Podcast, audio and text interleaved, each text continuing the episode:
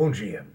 Esta sexta-feira, 18 de junho de 2021, eu sou o professor Aécio Flávio Lemos, que venho aqui para lhes dar um brief sobre o mercado, mostrar algumas resultados de algumas pesquisas, investigações, algumas opiniões, né, para facilitar o seu trabalho num mercado que é extremamente complexo e imutável.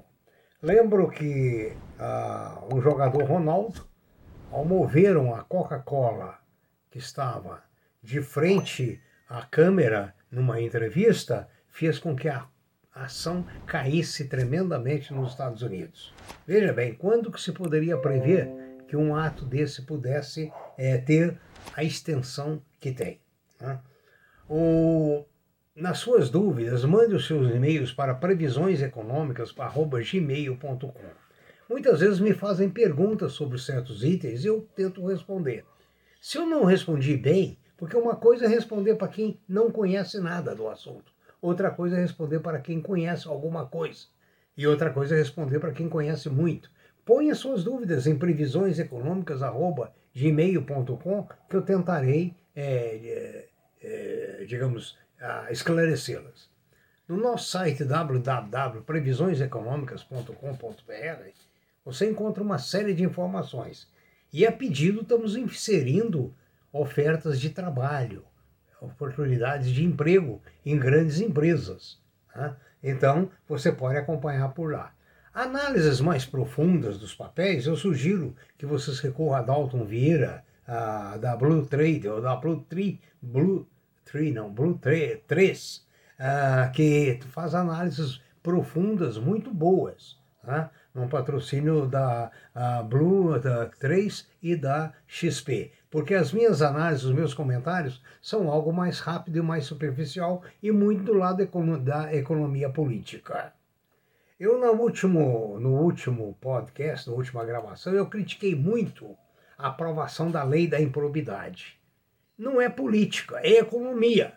Por quê? Nos anos que eu trabalhei fora do Brasil, o Brasil tinha reputação péssima lá fora mal pagador, muita eh, desonestidade, corrupção e coisas assim. E a lei, a lei da improbidade, que vem a dar aos políticos é, mais prerrogativas, vem contra os interesses econômicos, porque todo mundo quer aplicar seu dinheiro num local de direito estável, economia estável, bons costumes. E nossos políticos não têm, não dão esses exemplos. Desculpa, isso não é política, isso é política econômica, ou seja, o reflexo da, da política da economia. Vamos para os índices. As bolsas asiáticas fecharam mistas, cada país com um comportamento. Na Europa, no momento, a baixa é generalizada. Nos Estados Unidos, a previsão é de baixa, exceto para a Nasdaq. No Brasil, a previsão, mais uma vez, é de baixa pelo vencimento das opções hoje. Pode ser até que o mercado reaja diferente depois do encerramento das opções, que salvo melhor juízo é às 13 horas.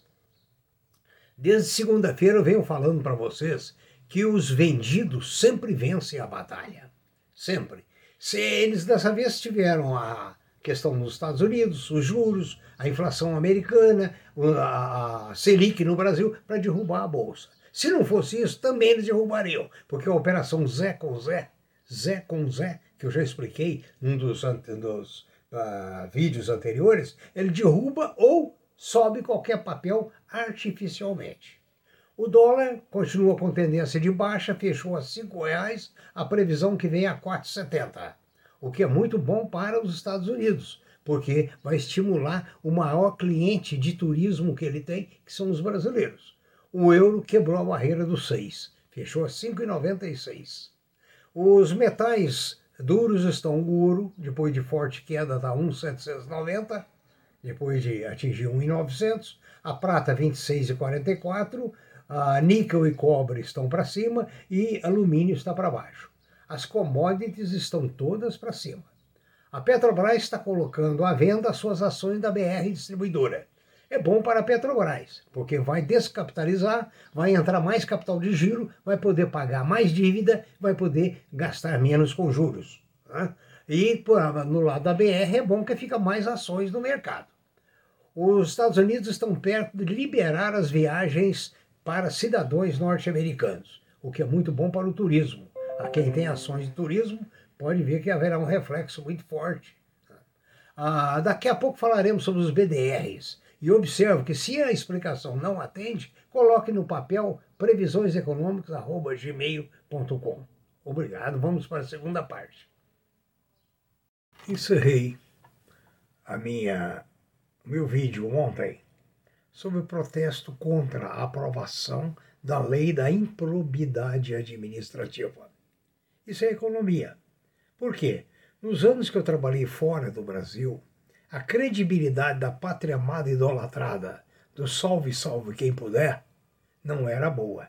Era muito difícil. E não melhorou muito. Tivemos dois ex-ministros que lutaram muito para aprovar certos regimentos, certas rigidezes, mas ah, o mal prevaleceu. Ou seja, um país que não tem austeridade legal, jurídica, comportamental por parte de seus representantes, deixe de ter uma certa confiabilidade. Portanto, a minha crítica é econômica.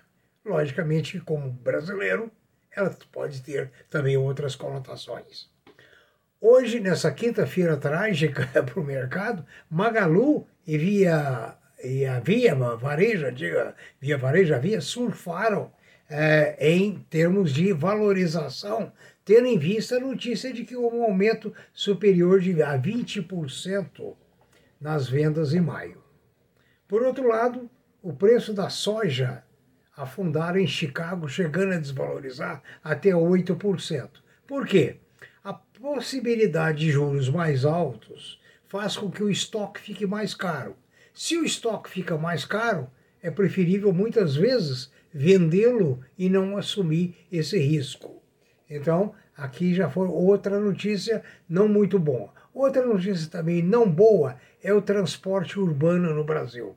Ele tem sofrido muito com a medida que o comportamento humano, o home, o home office, ah, e outras medidas tirou o público das ruas, das empresas. Então, veja bem, hoje um, eh, tem sete empresas de transporte urbano em recuperação judicial. Muitas em dificuldade, muitas quebrando e dizem que vai quebrar mais. Por outro lado, a notícia boa: a produção de aço bruto subiu 40,1% em média no Brasil. Ah, foram fabricadas 3,6 16, 3,16 milhões de toneladas, representando um, um total acumulado no ano de 14,94 milhões. O minério de ferro interrompeu a queda e subiu hoje em torno de 11%. Me pediram que falar, falasse sobre BDR. BDR é a abreviação de Brazilian Depository Receipt são certificados que representam ações emitidas por empresas de outros países, mas que são negociadas no Brasil. Ou seja, para que uma empresa tenha negócios, tenha as suas ações negociadas na bolsa, ela precisa fazer o registro.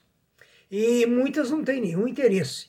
Então surgiram depositários no Brasil para negociar essas ações, embora sem registro das ações na bolsa, mas com registro desses intermediários. Então, o BDR é, na realidade, um título que representa, digamos, uh, suponhamos, cinco ações preferenciais da Walt Disney. Digamos, uh, dez ações uh, nominativas uh, do Facebook.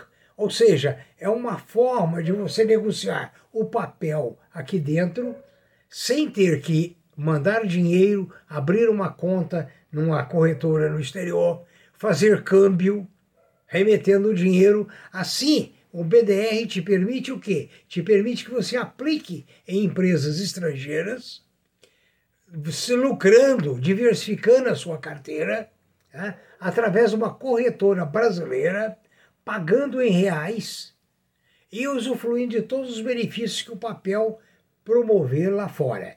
Então, o BDR é uma forma de investimento é, diversificado. Invés de só ações brasileiras, são ações estrangeiras. Agora, tem risco do mesmo jeito que as ações brasileiras. Vocês viram o mercado ontem no Brasil. Queda generalizada, certo? Quer dizer, houve algumas exceções, lógico, né? mas foi um dia de muita enxaqueca para o pessoal. Os BDRs também pagam taxa de corretagem, emolumentos e taxa de custódia. E também pagam imposto de renda, 15% sobre a rentabilidade no Brasil. Ok? Bom, então eram esses recados que eu tinha para dar para vocês. Eu espero e faço votos que vocês tenham um bom dia. Né? E lembrando que a, com o vencimento das opções nesta sexta-feira, o mercado deverá oscilar muito e só reagindo talvez após o término do, das opções ou mais provavelmente a partir da semana que vem. Ok? No mais, bons negócios, bom final de semana, muito juízo, muita análise.